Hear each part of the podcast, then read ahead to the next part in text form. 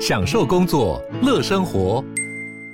就算不在办公室，也能从容应对线上会议。HP Dragonfly 透过专业的 HP Presence 设计，内建降噪及会议快速键，搭配清晰的 Bang & Olufsen 音效，增强音讯及视讯功能。HP Dragonfly 顶级商务笔电，采用 Windows 11专业版，让您在会议中享有最佳的视觉和听觉品质。好，欢迎回来理财生活通，在我们今天这个单元当中呢，好好跟大家来探讨一下哈，这个联准会的啊、记者会之后有一些相关的一个议题，我们今天好好的跟大家来探讨一下。那另外呢，就是在 Smart 致富月刊也提到了股债投资的一个啊、指南。那我们现场特别来宾已经到了，我们现在除了有广播之外，也有直播。那么大家可以上我们中广流行网的脸书官网，我们中广流行网的 YouTube 官网，我们在呃中广。流行网的理财生活通官网同步都可以看到，我们今天有很多的这个图表可以跟大家做一个分享。好，赶快换一下我们商州集团的总经理朱继忠朱总，朱总好，云芬好，各位听众大家好。好，其实哎，今天来哦，真的要跟大家好好聊一聊，因为从今天早上啊，很多人都是等到清晨才去睡觉哈，就看看联准会到底有没有什么样的一个变化，当然变化就不大了哈。嗯，但没有变化很大。还好，他就没有升，没有再升息了嘛，然后决定明年要降息了嘛。呃，没有，我跟你讲，这个应该是说哈，在欧美哈，你看美国股市哈，尤其是那个那呃，如果大家有看 Nasdaq 的话，你看那个股价啊，然后还有 Dow Jones，哎，那个都是马上就拉往上拉，而且是拉的非常急。关键是说哈，呃。这个我们的这个这个 FED 的主席哈鲍尔啊，他在两个礼拜前还在讲的什么？他在讲的意思是说，哎，各位，你们如果预期这里会降息的话，那你们这个预期就错误了。嗯，所以他还在警告大家说，不要做这个降息梦。嗯，可是昨天晚上他出来说了什么话？嗯，哎，我有整理给大家那个，我们来联准会的会后记者会问答。好，第三题他就说。基准利率已达峰值。第四，后续将开始讨论降息的可能性。嗯，哎，关键是他在讲这句话。嗯。因为这个就跟前面的立场是完全完全的不同。以前跟你讲说降息根本还没有在我们的讨论范围内。好，那大家不要乱猜，嗯甚至讲说，哎，你这个预期你不要这样想。可是呃，我哎，我请我们小编再放下一张哈。我们有一张是联准会会后记者会问答。嗯好，那张好，来各位就是这个第一个问题有没有升息立场是否变化？嗯大家看到没有？第四个。后续将开始讨论降息的可能性。嗯，好，那这个就是重点喽。以前从来没有跟你讲说，我承认我考虑开始降息。现在他已经直接告诉你说，后续将开始讨论降息。虽然不是这一次，嗯，但是已经告诉你说，降息这个东西已经排入我们的讨论范围内。哎，亲爱的，你你总会知道吧？这个。有在我们的谈判桌上，有拿上桌来讨论，跟不拿上桌来讨论，这是两码子事啊。嗯，所以这次最大的变化就是这个。嗯，所以你看哦，昨天的晚上，十年期公债值利率啪一下就破了四。嗯，哎，要跌破四是很重要的。嗯，因为它八月一路涨涨涨涨，从三点五这样涨涨涨破四，涨破四还不停哦，涨破四点五还不停啊，涨到五了。这一下反转往下掉的时候，各位你看一下它那个，如果你有十年期公债殖利率哈，哎，我好像这个图也有有，一张十年期公债殖利率的图哈，各位可以看一下那个十年期公债殖利率的图哈，嗯，一直在四到四点五，大概在四点二、四点三五那附近一直在那边晃晃了一两个礼拜，嗯，这一下一下啪一下，哎，就是这张，就这一张，嗯嗯，好，就这一张，嗯，这张图哈。这张图你看啊，它一下这个是两年期公债殖利率，这个很长一个线就直接往下灌破，嗯，那就表示说这个殖利率它掉破了一个心理的关卡，嗯，这件事非常重要，因为这个就等于让大家开始讨论降息了，嗯，然后哎，因为你说破四有什么了不起？破四的意思就是说大家的资金开始的走向。开始会往一个方向走，就是大家会去思考降息。好，那可是这个的负面的背后，告诉大家什么事？告诉大家说，联准会一定看到了什么迹象？嗯，好，那我想，呃，在十一月哈，各位有兴趣的话，可以，我今天没有准备那个图表，十一月大家回头去看哦。这个十一月的美国的债券市场哈，是出现了单月最大的涨幅，是一九九五年以来的单月最大的涨幅。哎，那个什么意思呢？这个几乎快三十年以来最大的单月涨幅。为什么？因为前面这个实在连续三个月都跌嘛，跌的太惨了。好，这第一个原因。第二个，股票市场也大涨，也大涨。好，那股票市场为什么大涨？因为放空的被嘎空。好，因为整个美国。去年一整年哈，二零二二年其实股市不好，股市非常差，放空了大赚。好，按照这个他美国期货交易所他们的这个估算哈，大概空头在去年赚了超过三千五百亿美金。嗯嗯。今年到十一月为止被嘎空以后，大概断头啊，就是嘎空它就断头了，大概赔掉八百五十亿美金，所以几乎快一千亿不见了。就是空头去年大赚三千五。今年赔掉差不多快一千，因为空头被嘎空，所以让股票市场回补的力道非常强，涨得非常快。好，我们要先休息一下，好不好？你进一下广告，待会继续再聊。I like 好，欢迎回来理财生活通，我是夏云芬，在我旁边的就是我们商周集团的总经理朱继忠朱总了。我们跟大家来聊一聊了哈，就刚看到了啊、呃，这个这算是十年期的吧？对，十年，期，哎，这个两年期哦，这两年期，你刚才看到这个是两年期，哦、哎，这个是两年期公债殖利率，好好，好，所以两年期公债殖利率呢，嗯、你看它还叠着。已经很快的往下掉，你看那那个跌幅算蛮多的哈。嗯、那我这边给大家看一个，嗯，这个是那个投资级债券的 ETF，嗯，好，投资级债券 ETF，嗯、你看这个投资级债券 ETF，其实它从十月底下旬这样涨上来速度也非常快，嗯，那我看一下它这个价格从多少？从大概呃三十四块多涨到今天已经涨到三十八块多，嗯，好，所以其实对我来讲，我自己我本来债券 ETF 我也套牢，我七月多买，八月多买，买了以后就上上下下上上下面，哎，这个就熬了三个月以后，现在大概赚个五个 percent，嗯，好，那现在我们当然就讲说你的债券就是。这一年一年多来，对吧？嗯、我想你的节目也，朱老师不就常讲吗？你们买债券，你们小心啊！怎样怎样怎样，对不对？好，那终于你看到这一下出运了，出运了，好不好？就是十年期公债跌破四个 percent，那这下。联准会开始跟你讨论说，哎，我们要讨论降息了。好，那这个的确出运了哈。嗯。可是，好，我想请请我们小编哈，把这个联准会这个问答的这个这个图，我们再放出来。好，嗯。那可是各位你要看 Q 第二个问题，有没有开始考虑降低 QT？嗯。好。亲爱的观众，嗯，亲爱的听众，嗯，你有上朱月忠老师的课，你就知道什么叫 QT 嘛，对不对？嗯，Q 一是这个放宽松，QT 是紧缩，把钱收回来。嗯，他说现在没有考虑调整 QT。好，那这里面就是债券市场，即使现在殖利率会跌，嗯，但是它不会一路跌，嗯，好，不会一路跌，为什么？因为 Q T 还没结束，可是我跟你讲哦，你再看哦，它有缩表哦，对，它还是持续缩表九百五十亿，这就是好，这个另外一张图好，这个要给大家看一下好，就这张图好，这个。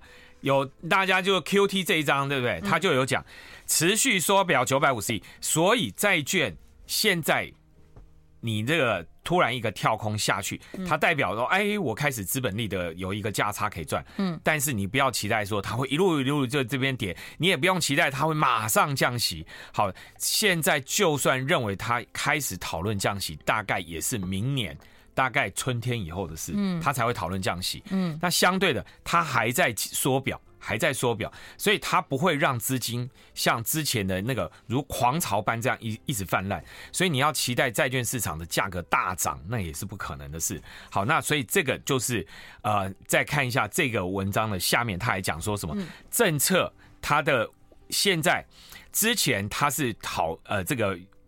保留弹性嘛，嗯，好，保留弹性，他并没有讲说，哎，我什么时候要降息，他甚至不讲他有没有要降息，嗯，可是他现在是比较明确，相对比较明确。好，那接下来，好，我们再回到前一章哈，第三个问题，他说啊，只要通膨改善的话，就算 GDP 动能强强劲，也不会担忧。好，那可是他后面就有讲，只要通膨稳定改善，就不会让 FED 有诱因加大紧缩。哎，这里面他就有讲一个非常重要的前提，他已经告诉你说，接下来你就仔仔细看通货膨胀，好，就是核心 CPI 跟这个消费者物价指数能不能稳定改善，嗯。我们是不是看到最近油价在跌？嗯，好，这个这个是很重要哦。如果油价这里面炒一炒，炒一炒，股票市场好一下，油价又涨上去了。好，或者什么时候呃，这个大家又觉得说，哎，那个新车的销售啦，啊，房子又炒得很高，哎，这时候那个利率又就是整个整个市场的紧缩的，就是那个整个气氛炒得非常热啊。那个时间点，你让联准会的这些官员感觉到通货膨胀没有稳定改善的话。他就会开始改向紧缩，但是他这边就讲，只要通货膨胀稳定改善，我就不会有诱因要去加大紧缩。好，那这里面算算是他比较明确的表态。好，那这里面我们就讲一个故事给大家听。好，呃，在十月到十一月这这个段落里面，哈，有一个前债券天王叫葛洛斯。嗯，好，葛洛斯你应该知道嘛？好，这一位大哥呢，非常非常厉害，非常沉稳。好。他在这短短一个月之内，哈，个人进账大概据估算，好，Bloomberg 帮他估算，大概进账五百万美金，好，赚了五百万美金。好，为什么他赚五百万美金？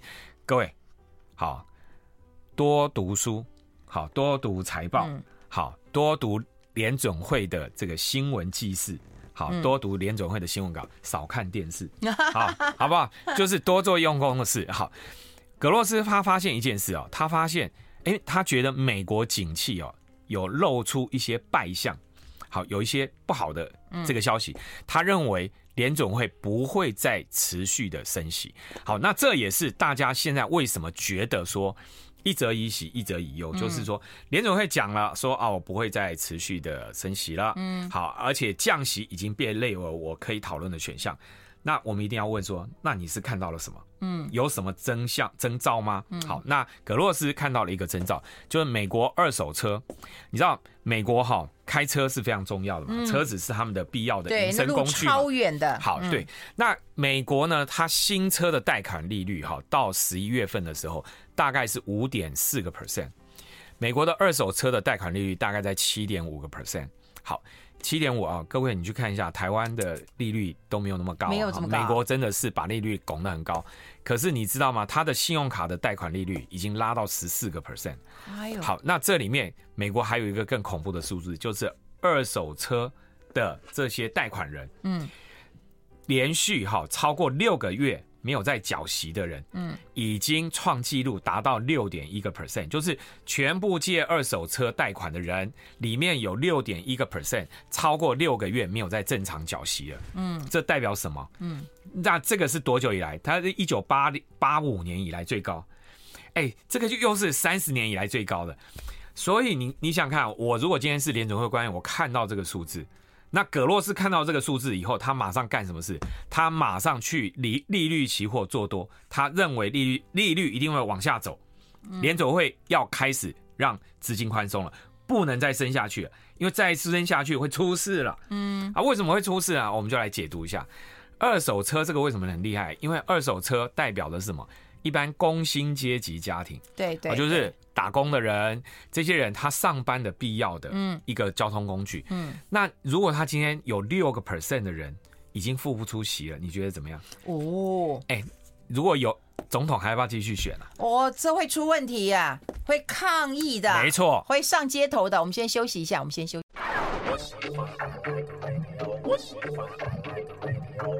好，我们持续跟我们商周集团的总经理啊朱继忠朱总来谈一谈啊，因为刚刚有提到了这个你买的这个债券嘛，哈、嗯，那我们刚刚也有提到，就是啊，整个联总会十二月份的会议决策重点嘛，哈，那接下来是不是要跟大家来呃整理一下？接下来可能要呃降息嘛，哈，我们要用这一张来看，好好，用这一张来看，嗯，好，那在这张图里面哈，它其实就告诉你了，你看哈，嗯。未来的景气，今年的 GDP 实质 GDP 二点六，明年它大概是只有一点四，嗯，所以已经跟你我们刚才就我们上一段节目不是讲了吗？嗯、你看二手车的这个这个为就是没有缴息的人已经到六个 percent，那已经表示压力了。好，大家有压力了，那很多人就是社会底层的好，他没有办法，他的薪资变不好了，那甚至很多企业可能会撑不住了。那我们这边哈，在 Smart 致富月刊这一期的封面故事里面，就特别哈，这个德胜安联的这个投资长哈，投投资操盘人哦，他特别提醒大家一件事哦，就是你要小心在低利率时代养出来很多僵尸企业。什么叫僵尸企业？这个僵尸企业就讲。赚的钱不足以支付借款利息，哈，好，因为利率上去了，有些人赚的钱他不足以支付借款利息。好，我们我们随便讲几个几种可能性哦。电动车，哎，电动车有些传统车厂做电动车，然后 Tesla 做电动车，很棒，对不对？电动车买气也很旺哦。嗯，可是，在商业周刊这一期也讲了很多新的电动车厂就是赔钱的，嗯，因为它的产能规模不够，嗯，好，那等等之类。他当初新创的这些车厂，大概有有很多新的品牌哦，嗯，这些品牌它接下来就可能危险了，因为 它除了除非它的股股东一直拿钱去贴，否则当他赔钱以后，他今天去银行他怎么借钱？嗯，他未来的融资的利率一定会更越来越高。那这个时候他是不是能够在稳定的获利？不知道，他什么时候能够稳定的获利你都不知道。那所以这个时候你要稍微保守一点，你对于这一类。负债比例过高的企业，你要特别特别的小心。好，那我想过去，呃，你你会发现哈，呃，我我们前几一两个礼拜，是不是有一家德呃，应该是奥地利的建筑公司就垮了？嗯，好，他他就去申请破产。他在德国盖了很多所谓的地标性建筑，我还印象非常深刻，叫易北塔，有一个六十五层的高的建筑。好，各位，这个就是。这种盖地标建筑的营建商，嗯，什么时候会出现这种盖地标建筑的营建商？就是利率是零的时候，嗯，利率很低的时候，借钱没关系，对对，有创意就好了，嗯有创意就去银行搬钱了。哎，过去十年都是这样哦，嗯，可是未来的十年现在已经不是哦，嗯，整个绿色通膨上来，整个利率这样上来，虽然未来会讨论降息，但是他已经告诉你。整个景气开始并没有变很好哦，嗯，那这时候你体质不好的企业你就小心了。那易北塔的这个奥地利的营建商就给大家一个标志：过去在低利率时代借了非常多的钱的企业，嗯，现在你在面对这个未来景气不确定的环境下，整个我们刚才给大家看到的表格里面已经告诉你，实质 GDP 明年会变到一点四，好，美国的实质 GDP 只有一点四，未来二零二五可能会慢慢再上来。可是这个是一个未未定数，嗯，好，再来一个，失业率会上来咯。嗯，在那张表格里面，然后我们请小编帮我们打出来，你看一下那个失业率已经从三点八会跳到四点一，好，那这个失业率是很重要，美国失业率是非常重要的哈，因为美国失业率代表什么？如果失业率很低，持续很低，薪水又在加，那就代表大家会持续的消费，美国的景气就会很好。美国景气好，美国人买越多东西，好到谁？好到中国，好到亚洲，特别好到台湾，好到这些东南亚的国家，因为都是生产卖到美国去。嗯，好，那如果失业率变高，那就代表什么？个人消费的这个购买能力会萎缩。好，因为有些人会没有工作了，那这个时候你就要稍微小心。所以你上面还告诉你说很多，比如说核心 C P P C 要往下掉，好，三点二要掉到二点四，所以物价必须要下来。好，那这些就告诉你说，未来利率要开始慢慢慢慢的滑，但是它还撑在一个相对高的水准。好，我们先休息一下。I like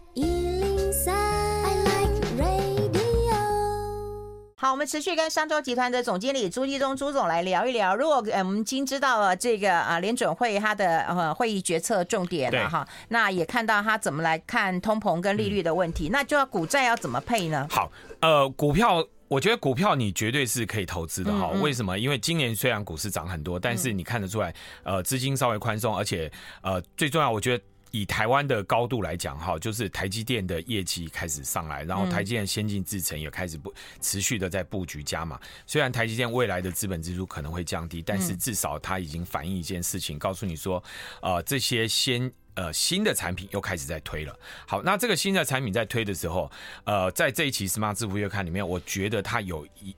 一个建议哦，我觉得蛮好的。好，就第一个建议就是说，你在选股的时候，第一个要避开僵尸僵尸企业嘛，哈、嗯，我想你在全球的股票里面，你都应该避开，尤其在台湾的股票，你也连避开。所以你去看一下这些公司借贷的利率、借贷的负债状况非常重要。然后再来一个，他点出有几个产业哈，是值得大家注意啊。AI 不用讲了，大家都知道 AI 非常非常重要。可是 AI 今年涨势就是集中在某某几些类股上面，嗯，然后 AI 明年很可能它就会开始扩散出去，嗯，那所以做 AI 运用的应用的，嗯，好，比如说明年大家期待说 AI 手机会出现，嗯，然后 AI 的 PC 会出现，就 AI 的 notebook 会出现，所以它会不会带来换机潮？那这一类我觉得中下游的应用你就可以注意，然后再来一个，我觉得这里面它特别谈了一个叫网络安全，嗯，好，因为随着云端运算。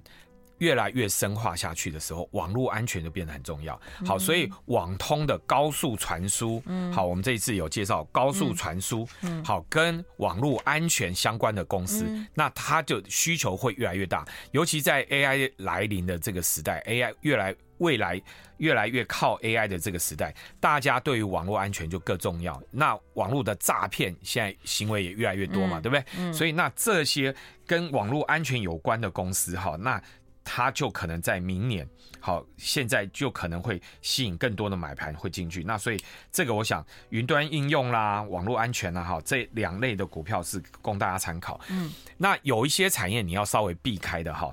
第一个叫做石油跟天然气。哦，要好，COP 二十八已经出来了，对不对？嗯。说我们在二零三零的这个目标之下，我们要井然有序的从石化产业退出。嗯。好，所以明年。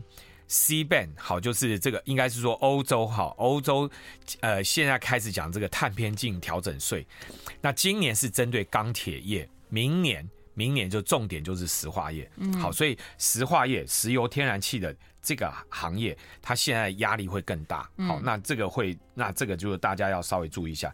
然后再来一个是像什么，像医疗保健产业里面，好，有一些新创的公司，它可能借钱也借太多的，嗯，好，那这些你都要稍微小心点，好，那避开这些僵尸企业，好，那这是股票，股票市场还是会好，好，股票还市场还是会好，但是相对不是说闭着眼睛买 AI 股就会赚，好，这个年代已经过去了。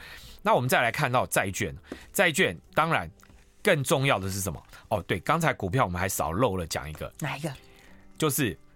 财务体质越好的公司，未来会吸引大家目光越注意。好，所以你看微软就是这样。所以小型股你要稍微小心一点。大型龙头，大型龙头稍微好一点。然后再来就是投资级的公司债，还是一样，大家持续的看好。那这里面除了投资级公司啊，还有一类型的叫 MBS。嗯，MBS 是什么？就是房地产的抵押债券。好，那为什么 MBS？呃，这个我们的这些投资专家会推荐 MBS 啊？这里面有一个很重要的重点就是。刚才不是在讲 QT 吗？嗯，QE 嘛，嗯，那 QE 的时候，这个美国的联准会它是大量买进了很多 MBS，因为它要支撑房地产的市场，结果他就买了很多 MBS，但是现在他开始不买了，他没有不买这个 MBS 的时候，这个 MBS 再加上利率拉上去以后，其实对房地产行业。压力非常非常大，所以这些公司就会很紧张。那这些公司很紧张，相对它的利率是很高的。那这时候，如果 MBS 反而给了大家有一个机会，你可以去买。好，所以你会看到，呃，很多公司最近会看这个房地产的 REITs 或者 MBS 的债券，跟不动产相关的这些债券。那你只要有稳定的现金流的这些公司，它相对就还是会看好。那所以我觉得你现在，呃。就是往这上面来布局，我觉得是一个机会。好，那最后一个我，这个是题外话哈。哦，我觉得新兴市场也可以开始注意了。为什么？因为美元开始比较弱了。好，因为今天讲的这个话已经告诉你说，我没有再升息，我只要不要升息，美元就不会再那么强。美元没有那么强的时候，你看最近有没有外资开始回流亚洲？台币被买很多，然后日币被买很多。好，那新兴市场得到一个喘息的机会。过去两年，新兴市场几乎是被变成弃婴，你知道吗？几乎 没有人理理你啦，因为美元在好的时候，谁会投资新兴市场？对，可是现在这个紧箍咒拿掉了，紧箍咒拿掉以后，新兴市场反而你就可以注意了。只是新兴市场你要选哪一个市场？这时候就有很多分歧的目标。嗯嗯、有人说啊，我持续买印度，可是印度什么股票已经涨到那个最高点了。哎，可是印度明有大选呢，明年有总统大选。好，那所以这个就大家要讨论。明年我跟你讲，有五十个地区。哎，我那天看，我那天看经济学人说七十个。好，更多啊，七十个更多了。好，那再来另外一个，有人就说，那中国啊，中国现在躺在地板上啊。嗯。好，那中国如果真的开始，没人敢哈。好，对你这是有两个极端啊，一个最好的，一个在天花板上的，一个在地底下的，这两个你可以挑。那你如果两个都不挑，你挑中间的嘛。